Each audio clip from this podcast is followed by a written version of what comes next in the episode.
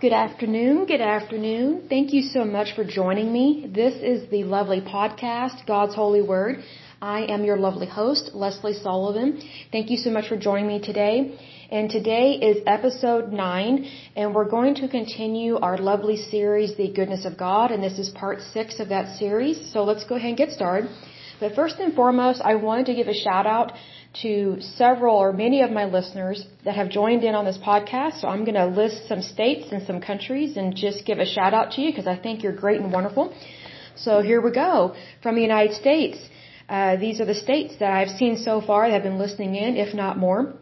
Texas, Oklahoma, Nevada, Ohio, Wyoming, Virginia, Georgia, Utah, California, Maryland, New Jersey, Pennsylvania, Connecticut, Oregon, Massachusetts, and Washington. Now we have some other countries that have been listening, and God bless you, that's wonderful. Uh, let's see here, we have Australia. I've never been there, but you guys have an awesome accent. We have Canada. Canada, I love you guys too. I've actually visited Canada before. I visited, I believe it's called Prince Edward Island, where Anne of Green Gables was filmed many years ago. Such a beautiful place, and you have such a beautiful, wonderful country. You guys are so nice up there. Um, another country that has been listing in, and I had never heard of this country, but it's in South Africa. And, and excuse me if I'm mispronouncing your country's name. It's, I can't even say, Namibia, N-A-M-I-B-I-A, or Nambia. I'm not quite sure I pronounced that, but God bless you. Thank you so much for listening in. You guys are absolutely wonderful. So today we're going to take a look at the book of Revelation. We're going to look at the first chapter of Revelation. And something just pulled me to this today. I don't know why. But I thought, you know, this is a really good book. Because one of the first times I read Revelations was when I was way younger. That I remember reading it. I was in probably middle school or high school. And I just fell in love with the book of Revelation. It's just full of so much imagery and historicalness to it. It's very much like a documentary as well. And it's very much a part of our Judeo-Christian faith. It's just a wonderful document because not only is it historical, but it's also a letter written by the Apostle John um, to seven churches, and it's just written so well. And he writes about what God and Jesus told him to write about. So this is a really neat passage. It's packed with a lot of imagery. Um, it's just really packed with the goodness of God. So let's go ahead and get started. So again, I'm reading from the New International Version, the NIV, and this is the Leadership Bible, is definitely a good one. So here we go. It says, The revelation from Jesus Christ, which God gave him to show his servants what must soon take place. He made it known by sending his angel to his servant John, who testifies to everything he saw. That is, the Word of God and the testimony of Jesus Christ. Blessed is the one who reads aloud the words of this prophecy and blessed are those who hear it and take to heart what is written in it, because the time is near. John, to the seven churches in the province of Asia. Grace and peace to you from him who is, and who was, and who is to come, and from the seven spirits before his throne, and from Jesus Christ, who is the faithful witness, the firstborn from the dead, and the ruler of the kings of the earth. To him who loves us, and has freed us from our sins by his blood, and has made us to be a kingdom and priests to serve his God and Father. To him be glory and power forever and ever. Amen. Look, he is coming with the clouds, and every eye will see him, even those who pierced him, and all peoples on earth will mourn because of him. So shall it be. Amen. I am the Alpha and the Omega, says the Lord God, who is, and who was, and who, and who is to come, the Almighty. I, John, your brother and companion, in the suffering and kingdom and patient endurance that are ours in Jesus, was on the island of Patmos because of the word of God and the testimony of Jesus. On the Lord's day, I was in the Spirit, and I heard behind me a loud voice like a trumpet, which said, Write on a scroll what you see and send it to the seven churches, to Ephesus, Smyrna, Pergamum, Thyatira, Sardis, Philadelphia, and Laodicea. I turned around to see the voice that was speaking to me. And when I turned, I saw seven golden lampstands. And among the lampstands was someone like a son of man, dressed in a robe, reaching down to his feet, and with a golden sash around his chest. The hair on his head was white like wool, as white as snow, and his eyes were like blazing fire. His feet were like bronze glowing in a furnace, and his voice was like the sound of rushing waters. In his right hand he held seven stars, and coming out of his mouth was a sharp double-edged sword. His face was like the sun shining in all its brilliance. When I saw him, I fell at his feet as though dead. Then he placed his right hand on me and said, Do not be afraid. I am the first and the last. I am the living one. I was dead, and now look, I am alive forever and ever. I hold the keys of death and Hades.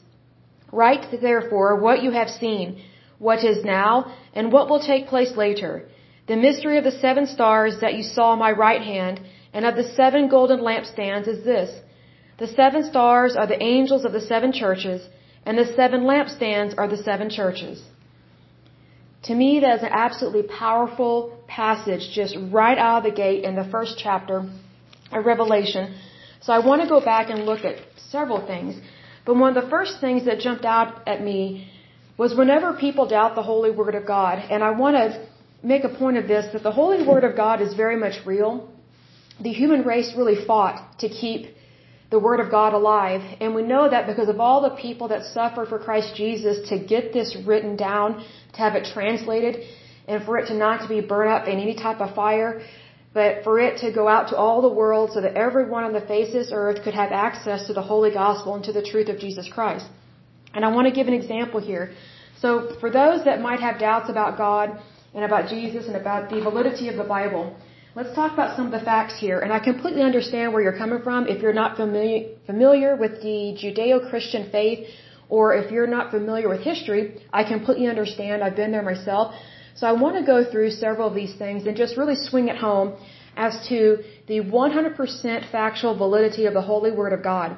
Because the Holy Word of God is a living, it's a living document, which means that it's historical, but it's also relevant in our day and age. So basically it never dies because it's part of God. And because God is alive, His Word is alive, and when we believe in the Holy Word of God, that's where we get our life from. That's where we get our light of Christ that shines out of us. It's absolutely beautiful.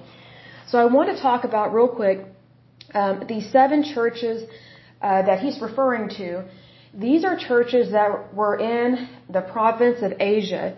And so just looking up here online, it says here the seven churches of Asia, as stated in the book of Revelation, are Ephesus, Smyrna, Pergamum, Thyatira, Sardis, Philadelphia, and I can't even say Laodicea or Laodicea. Today, all these are existing names in Turkey as they are ancient cities protected by the culture and tourism ministry of the Republic of Turkey. So, right there we see that these places were real because they are still around today, and even if they were not around today, they are directly listed in historical documents, not just in the Bible, but in other places that are documented throughout the world. But these places are still around today. So I encourage you, if you have the opportunity to travel, go visit these churches, go visit these areas because these are the churches that received this letter from John and he wrote to each of them individually. And what a wonderful thing it is that he did that because he was called to do it. And what I love about the apostle John is that he answered the call of Christ on his life. He answered that holy call and when the Lord asked him to write these letters, he did so. And he, he really, let me put this way, he really took a beating in his life, literally, um, for, for the kingdom of God and for believing in Jesus Christ. So I want to read here just a short little blurb about, uh, about, about the apostle John. He's called John of Patmos. And it says here, John of Patmos is the name traditionally given to the author of the book of Revelation. The text of Revelation states that John was on Patmos, a Greek island where, according to most biblical historians, he was exiled as a result of anti-Christian persecution under the Roman emperor. I believe it's pronounced uh, Domitian, if I remember correctly. If I'm wrong, I apologize. It goes on to say Christian tradition has considered the book of Revelation's writer to be John the Evangelist, or possibly John the Apostle. Sometimes these names are, inter- are interchangeable. Then it goes on to say, John is considered to have been exiled to Patmos during a time of persecution under the Roman rule of Domitian in the late first century. And it says, Revelation 1 9 states, I, John, both your brother and companion in tribulation, was on the island that is called Patmos for the word of God and for the testimony of Jesus Christ. And there's a gentleman here that has a quote. I think his name is Abela or it might be a woman. I take that back. Um, Abella Yarbro Collins, a biblical scholar at Yale Divinity School, writes, Early tradition says that John was banished to Patmos by the Roman authorities. This tradition is credible because banishment was a common punishment used during the imperial period for a number of offenses.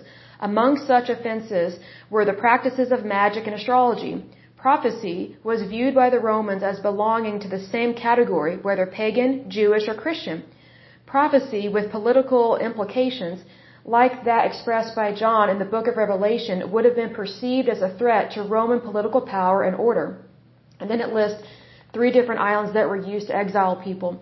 So, this is definitely a real document. This is a real event that occurred. Patmos is real. So I'm going to read to you about Patmos because it actually is an island. It says Patmos is a small Greek island in the Aegean Sea. It is perhaps best known today as the loca- location the Apostle John received the visions found in the book of Revelation of the New Testament and where the book was written.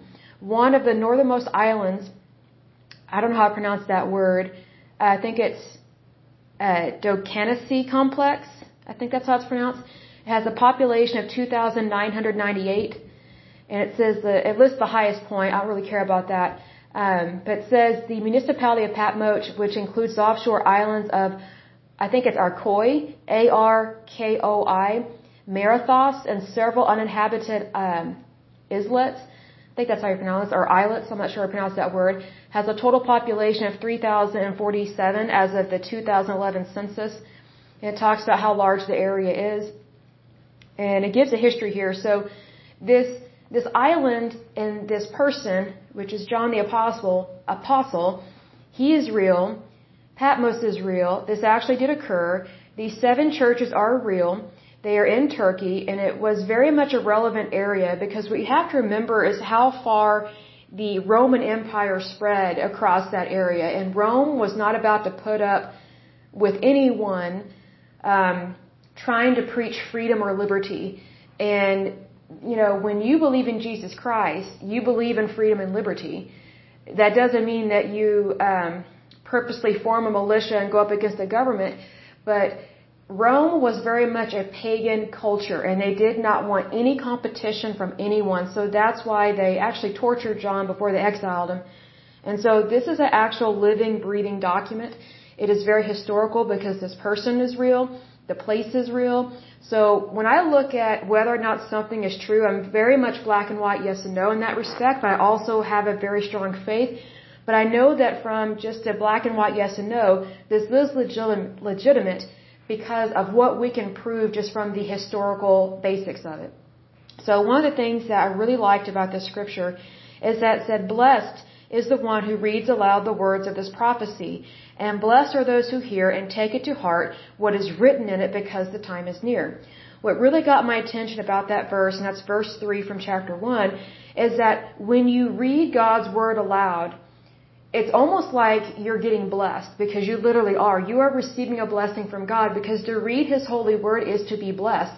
And then when you believe it and you take it to heart, it's almost like you're receiving another blessing because in fact you are. Because when you believe in the goodness of God, you believe in His holy word, that helps to really push you forward in terms of having a really wonderful good life because when you're walking in the blessing of God, not much can bring you down. That doesn't mean um, the devil won't try and bring you down, that he won't try and um, make your life a living hell, as they say because that's the evil one's intent. He wants to make our lives miserable. But if we focus on Jesus Christ, if we focus on that calling of holiness on our life, and we continue to walk with Christ, then not much can really depress us because we know the battle has already been won. And, you know, as we go through the rest of the Bible and pick up different pieces of it, you know, we already know that the battles are already been won. It was won by our Lord Jesus Christ. And so we really have nothing to worry about. And I know there might be some that are listening thinking, well, you don't know my situation. That's true. But I've been in situations where I wasn't sure what to do and I thought that, you know, it was over. I, I literally thought that I was going to die at one point in my life. And I just, it just dawned on me to believe. So in my moment of extreme, I would say an extreme health crisis, I started reading um, the Gospels just right there in my bed, laying flat on my back. I got my Bible, and I read through the entire New Testament while I was in agony and in pain. And it got me through because it took my mind off of the pain. It took my mind off of what I was going through. And instead, it encouraged me to look forward to the future. You know, we should never look forward to death. We are only supposed to look forward to life. Because that's what God, that is what God calls us to do. He calls us to look forward to living a wonderful life with Him, in Him, while we are here on earth. Because whatever we do here on earth is a completion once we get up to heaven. That's our goal, is to get to heaven, right? So we should be living in the goodness and blessing of God while, while we are down here on earth. You know, earth is not supposed to be some miserable, horrible place. That's hell. We don't want to have any kind of replication of hell in our daily life or with, or within our lifetime. Because to me, that's not acceptable. Because I look at this way, I'm only going to accept God's best, and anything less than that is just not good enough. And if it's not God's best, I'm not taking it. I'm not going to allow it in my life. I'm only going to pursue what God calls me to do. And when you really put your foot down and you draw a line in the sand, it's amazing how many problems just go away because you realize how small and insignificant or how non-worrisome a lot of situations are because when you put God first, it puts everything else into perspective and I greatly appreciate that. That's one thing I love about the Holy Word of God is that it is so powerful. It can knock down any obstacle, it can knock down any oppressor. It, it just has a mightiness to it. There's so much power in the Word of God. It is more powerful than uh, than a cannon or a tank. Like, and those are some of the most powerful things that I think of here on earth. You know, our Heavenly Father is amazing. You know, He is the creator, we are the creation. But He made it so that we can partake in His mightiness in terms of courage and confidence and really knocking out these situations with our faith. Because there are some, there are a couple of mentions in the New Testament where Jesus is talking to someone and they'll say, Lord, help me to believe. Lord, I have faith, help me to believe. Or they're not sure if they have faith. Well, what Jesus tells, you know, several people is that your faith has saved you or your faith has healed you, meaning that because you had faith in God the Father, God the Son, God the Holy Spirit, because you had faith, that is what cured you. If you don't have faith, then it's very difficult to get hardly anything done. Because when you're not walking in faith, you're not walking in the goodness of God, and you're just kind of out there floundering in the ocean. But we're not called to flounder. We are called to thrive, not just survive, but thrive. And I love that we have that opportunity to live wonderful lives. I just absolutely love it. So I find it very kind and endearing where he's addressing the seven churches and he says to the seven churches in the province of Asia. So he's very specific. He knows who he's writing to. He knows that these places are real, these people are real, and he wants to share this message with them because that's what he's called to do. And he says, Grace and peace to you from him who is, and who was, and who is to come, and from the seven spirits before his throne, and from Jesus Christ, who is the faithful witness, the firstborn from the dead, and the ruler of the kings of the earth. The number one thing that got my attention about that verse is grace and peace to you. That is such a wonderful, beautiful way to greet someone. Because I think about, you know, how do we how do we approach people? How do we say hello? How do we say goodbye? Like what are the pleasantries that we have? And I would think that if someone addressed me and said, you know, dear Lesley, grace and peace to you. What a beautiful opening from someone. That that's just absolutely wonderful. I can't think of a better way to address a letter or to even greet someone in person. In this respect, it was a letter. But I just think it's wonderful that he writes it as grace and peace to you. He's making it very specific, very individualistic. So it's not just, hey, I want all of you to be happy. Well, that that's a nice wish, you know, that that's a I guess a nice calling. But the way that you can help people to be happy is to wish them grace and peace in Christ Jesus because that's where you are going to find grace and peace and that's really what he's saying there is that you can have grace and peace in your life if you believe in Jesus Christ as your Lord and your Savior. And that is very important that, that you know that. And so he's writing all these churches to really build them up and to really help them to realize who they are in Christ Jesus and so that they, that they don't lose heart, that they don't falter, and that they continue to walk in the goodness of God all their life. Because how beautiful would it be if someone wrote you a letter like that? Especially if you were in dire need of being uplifted out of your pit of misery.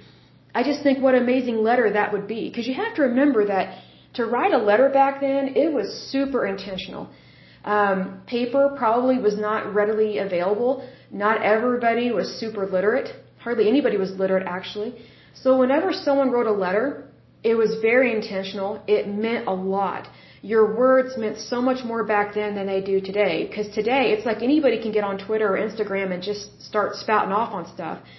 But this was very much intentional, and this was intentional based on God's love for the human race. So know that you are loved because God created you. He will never forsake you. You're in His holy family. So just remember that. So whenever these letters are being written to the churches, put yourself in the shoes of these churches. Because really, that's how these churches felt. They, they were expecting to hear from John, and even if some of them weren't, what an amazing letter to get, because it's very uplifting. So then another part that I love is that it says, to him who loves us and has freed us from our sins. So he loves us. So in his love, he frees us. You know, I look at it this way, you know, what kind of relationships do we have in our life? And also, are they truly loving relationships? Because I can think of some relationships I've had in my in my life. I was going to say adult life that they were not always loving. It was controlling. It was manipulating. And when I walked away from those relationships, because I knew that it wasn't founded on the love of God, and it wasn't a very kind or endearing relationship. So I look at that as a very good example of to walk away from anything that is not based on God's love, and if it's not real love. Like there are some relationships that are based on money, lust, greed, property, power, whatever the case may be, none of those are good enough for you. The only thing that is good enough for you and for me is God's love. And when you focus on the love of God, then God will bring you the, the right relationships, regardless of what kind of relationship you want.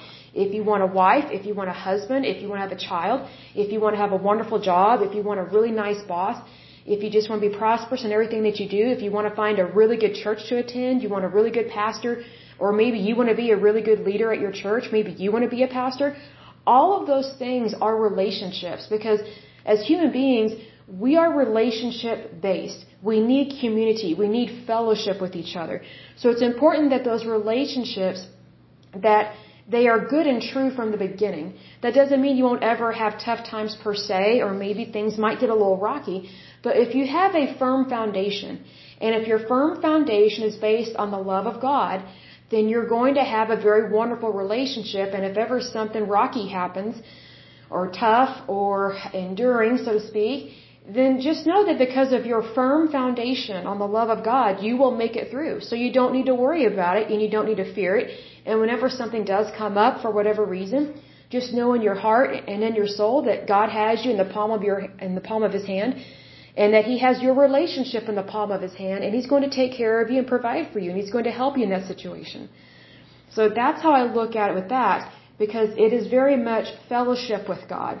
It's not a one-way street, it's a two-way street. We need God and He wants us in His life. Otherwise He would not have created us.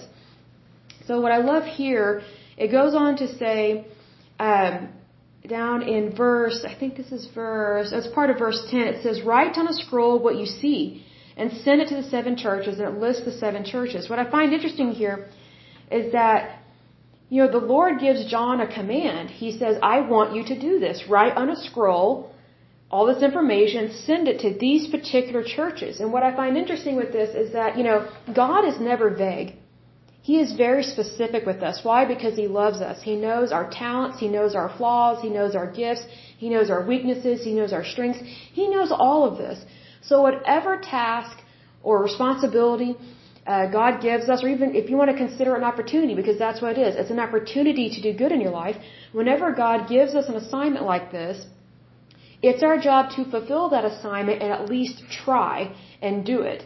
You know, don't just go, well, I might do it, or I'll try. You know, that's not really putting your best foot forward. What I find interesting is that John didn't hesitate. He just did it. He did exactly what the Lord told him to do. And just imagine if John had been weak or wishy-washy, and let's say, for example, If he hadn't done what the Lord told him to do, we wouldn't have any of these letters. We wouldn't have the book of Revelation. So it's important that when God puts a calling on our life and He calls us to do something, regardless of what that calling is, you know, God calls specific people to do specific things. So that tells me that we all have a place in this world. God knows and loves all of us. No one is insignificant. We are all significant. And nothing is duplicated. Nothing is replicated. We are very individualistic because God made us as individuals. You know, we weren't born in the womb as a community or as a flock. We were born as individuals, as like individual sheep, but we come together as a flock to our one true shepherd and we come as believers and we come there for fellowship. But even though we're coming together as believers, that doesn't mean that we lose our individuality and that doesn't mean that we should change our personality. That doesn't mean that we should change based on what the world says and does. We should only change based on what God says and what He wants. You know, you know like let's say for example, um, how do I word this? I was thinking about plastic surgery. Let's say for example, you think you need all this plastic surgery. And the Lord's saying, no, I don't think you need all that. If you want to get all that, you know, I'll protect you while you go under the knife, but I don't think you need all that. But let's say, for example, you feel like, you know, you really need a nose job. You know, let's say, for example, you can't stand your nose. You know, you, you, you, you just can't stand looking at yourself in pictures or something. Well, I would take that up with God. And if God says, hey, I'm okay with you getting a nose job. I love you just the way you are. But if it makes you happy, if this is what you want, then fine, go ahead. I will guard and protect you while you're under anesthesia and I will help you heal from that. God's not against us changing ourselves. He's against us not loving ourselves the way that He loves us. He wants us to see ourselves as He sees us because when you, when you see yourself as God sees you, then you're not going to practice that self-hatred. You're not going to fall into the rut of, oh, I need a facelift, I need a nose job, um, I need Botox every week, which I don't think they would give that to you every week because that could possibly be toxic. But I mean, I think you get the point. Like, if all we're wanting to do is change, change, change, change, change, change, it gets really old. Because then, by the end of it, you're going to feel like, who am I? And I think there would be nothing worse than looking in the mirror and not even recognizing who you are anymore because you've done so much to your face or to your body and not for the right reasons.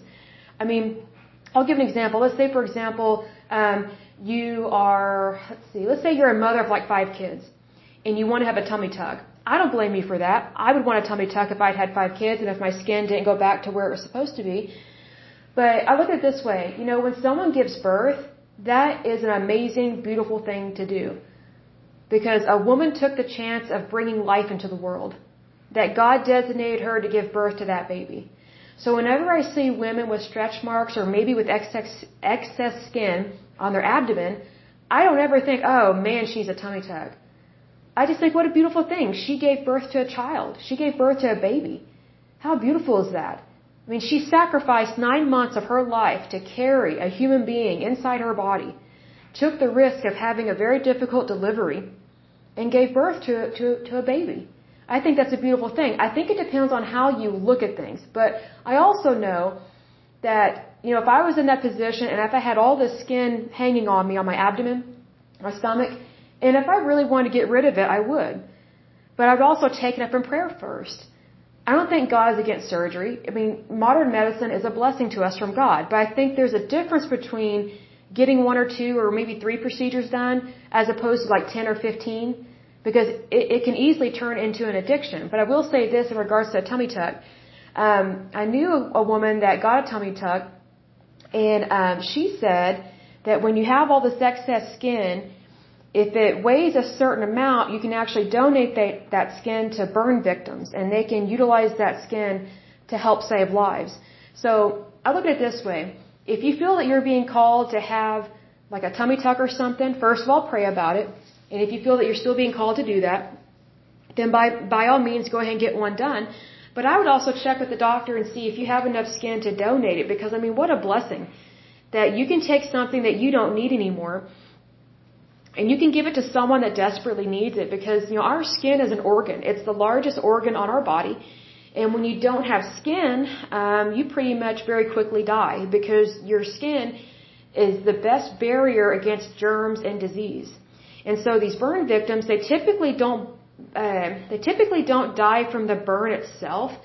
Um, they typically die from complications from not having anything covering up um, their muscles, uh, their tendons, their tissues, their organs, things like that. So they get infections really easily. And our muscles and tendons and organs, they were not made to be exposed to to the air. They they were made to be insulated with skin, so that way they can get proper nutrients um, from a blood supply, and they need a good blood supply low with oxygen. So that's one of those things that I would definitely look into, but just know that, you know, God's not against you, He's for you. And you know what, let's say for example you're listening to this and you've had a ton of plastic surgery. Don't feel bad about that. I'm not anti-plastic surgery at all. I think plastic surgery is a great, wonderful, modern uh, invention. I think it's absolutely wonderful what they can do to help people. So if you've had of plastic surgery and you're feeling guilty about it, don't. Because there is no shame in blaming um, within the holy family of God. Know that you are a child of God, and regardless of what kind of surgeries you've had, God loves you anyway. He loves you so much. He loves you just as much as he does right now than he did before you had all those surgeries. And here's the thing. He, he's not going to love you more than he does right now. And you're probably thinking, what? That doesn't make sense. Well, here's the thing. God loves you unconditionally. So how can he love you beyond unconditionally? If he loved you beyond or less than unconditionally, then it would be conditional love. But we worship a God that is not a conditional God. He's unconditional. He's an unconditional God because He gives us unconditional love. So I look at it this way, regardless of what is in your past, what you're going through right now, or maybe you'll make mistakes in the future, go to God with everything and don't live in shame and blame. Don't don't live there and don't live in remorse every single day of your life. That that is a lie from the enemy. That is a lie straight from the depths of hell.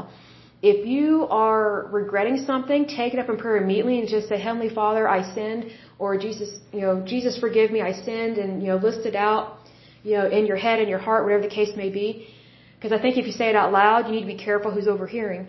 But, you know, keep it between you and God because it's really nobody else's business except between you and your Heavenly Father. So if there's something that's bothering you, take it up with the Lord immediately and He will forgive you. Just ask for forgiveness and just know that you know, when you ask for forgiveness and you repent, you are completely forgiven of that. It doesn't matter what it is. And the slate has been wiped clean. Big time. The, you know, when the slate's wiped clean, you know, it, it doesn't make any sense to go, oh yeah, I did that, or I feel bad about this and that and blah, blah, blah. No, no, no, no. You know, when you, whenever you repent of something, God wipes the slate clean, and then if you're trying to bring it up again, that's like trying to dig up a dead body and try and bring life into it again. You know, let's say, for example, you know, uh, let's see. Oh, well, let, let's say you were a drunk driver back in the day, and you you truly regret some of the accidents you were in. Because I know some people, well, not like personally, but I've um, met some people that had that kind of lifestyle, and it was very dangerous and weird. But um, you know, say for example, you lived a really rough life in your teens and 20s, and now you're in your 40s or 50s, and you're thinking, wow, I did some really bad stuff you know, I, I've said I'm sorry, I still feel bad. Well, just know that you feeling bad, that's not from God. That's condemnation. That's from, that's from the enemy. That's from the depths of hell. Because if you have a repentant heart, you've already said you're sorry, you've already asked God for forgiveness, then that slate is wiped clean. So if it's like 10 or 20 years or however long after the fact, and you're still feeling bad about, that's like going to a graveyard and trying to dig up people and try and make it seem like they're still alive when they're not. When something's dead, it's dead. Well, it's the same way with your sins. When when you repent of something and the slate is wiped clean, you know Jesus knows that sin no more. it, it is forever, you know, it's forever gone, and you are not supposed to live in shame and blame anymore. Ever, ever, ever, because the love of Christ is what unites us to God. And the love of Christ does not include condemnation of any kind. And that's one of the main differences between the Judeo-Christian faith and some of the other faiths out there. It's that it's like you can't ever get ahead, or maybe they don't even include a, a holiness to their religion at all. It's just about being practical, and you know, being practical is good in life. But I think if if all you're doing is being practical, then you're missing out on the goodness of God. And you know, we're not called to miss out on the blessings of God, not by any means. So, I mean, just just take to heart that God loves you and more than likely he has already been trying to find a way to let you know what he wants you to do with your life. And it's the same thing here with the Apostle John. You know, he was brutally beaten and, you know, tortured by the Romans, and then he was exiled on the, uh, the island of Patmos. And even while he was there, he continued to give glory to God. And he wrote these letters to these churches. I mean, what a testament. I mean, in his agony and in his misery, he still wanted people to know about the goodness of God. He wanted people to know about Jesus Christ and to believe in him because he knew about the goodness of God. He knew that Jesus was the Messiah and that he can free these people from their sins and free them from any kind of tyranny so that they can have a better and blessed life. So even in his misery, he was still trying to find joy and he did find joy. Because I mean, can you imagine like being miserable and the first things out of your mouth to somebody is grace and peace to you? Like he's putting aside his misery. He's not focusing on his hardship. He's focusing on the goodness of God. And that's why he was able to write these letters to these seven churches. That's how he was able to do so much with his life was he focused on the goodness of God. He would not allow the devil to deter him from writing these letters and from helping people to come to know the Lord Jesus Christ so that they can live a fulfilled life as opposed, as opposed to a less fulfilled life. I just think that's such a testament right here that, you know, even in his misery, he continued to do the holy will of God. Against all odds, against being tortured, being exiled. I mean, you know, you know, when we think of Greece and when we think of these islands, we think of like resorts and stuff and like vacation places, but this was not a resort. This was not a vacation place. Like when you were exiled, it was its own little hell. It really was, but it was hell on earth. You were very lonely. They didn't care if you had food, water, shelter. They didn't care if you had, you know, leprosy. If you got sick with something, they certainly were not going to send you a doctor. So, you know, just really realize that the Apostle John, he suffered greatly physically, spiritually, and emotionally, and it was it was often in great times of loneliness because I can only imagine being exiled on an island and I would think it would be very easy to get depressed, but he didn't allow himself to do that because he practiced mind over matter. And he, he focused his thoughts on God. Because when you focus on God, that doesn't mean you are a religious nut. It means that you're trying to focus on something that is way better than your current situation because you know God is going to get you out of that tough situation no matter what. That's what the Apostle John was doing here. And I think it's a great testament to how to live as a Christian and just realize that our calling is more important than our struggle. And people may not want to hear that, but it is so true. Because when you focus on the calling on your life, whatever that is, you know, if you're called to be married, or if you're called to be single, or if you're called to be an entertainer, maybe you're called to be a doctor, maybe you want to be a preacher, you know, whatever the calling is on your life, your calling is more important than your pain. Because when you focus on your calling, you won't have as much pain and your pain will quickly go away because you're focusing on the goodness of God. And when you focus on the goodness of God, those blessings will just wipe out your pain. Like you won't even feel like you're in pain anymore. You won't even feel sick anymore because you're focusing on God because you're so in love with God and with Jesus that there is no room in your life for agony. And what a joy that is. And once I woke up to that realization, my life completely changed again. My life has, it has taken so many turns. It's, it's unbelievable. And I just have so many new pathways in my life, but they're all going to God. And I just am so grateful for all the light bulbs that have come on in my head. But it's not from my doing, it's from God's doing. Like, I can't take credit for any of that. I give all the glory and all the praise to God because in my own human understanding, my, my humanness doesn't get me where I need to go. But God's goodness and His, His faithfulness to me gets me where I need to go every single time. And I love that because it takes the responsibility that I have and instead of making it a burden, it makes it a joy. Because then I get to enjoy my life. I don't have to be like, oh no, I have to do this. Ugh. You know, I don't have as much frustration. Do I get a little irritated every now and then? Yeah, but not like I used to. If you've listened to my previous podcast, man, did I used to get really irritated about stuff. I was just constantly frustrated. I, I wasn't taught, I wasn't raised in the right faith, first of all, the right denomination. And also, I didn't completely understand the Word of God because I wasn't sure that God loved me. So if you're not sure that someone loves you, then it's kind of hard to believe anything that comes out of their mouth. And you know, I can I can correlate that to like dating relationships I've had. Like if I didn't really trust the guy I was dating, I didn't really believe him when he said that he loved me or that he wanted to be with me.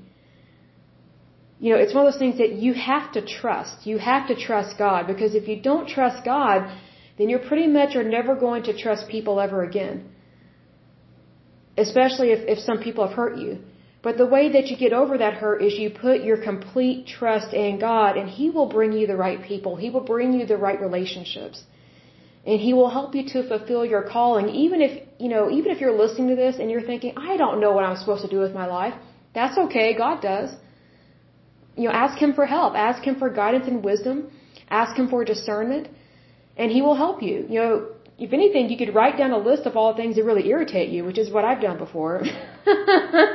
and what's interesting about doing that, I laugh at myself, but um, when I wrote down the frustrations and I prayed about it, I just really laughed because I thought, I'm letting all this bother me when I actually have a good life. Like, why am I so focused on these these puny, stupid little things that aren't really that big a deal, but you know, when we let them become a big deal in our heart and in our mind, then that's when it starts to consume us. But if you let God be a big deal in your life, then you're not going to have to worry about any of this other stuff that's bothersome or a nuisance or maybe, you know, you can't stand something. You know, when you focus on God, everything else you know, falls into place. And I am a, a living testimony of that big time.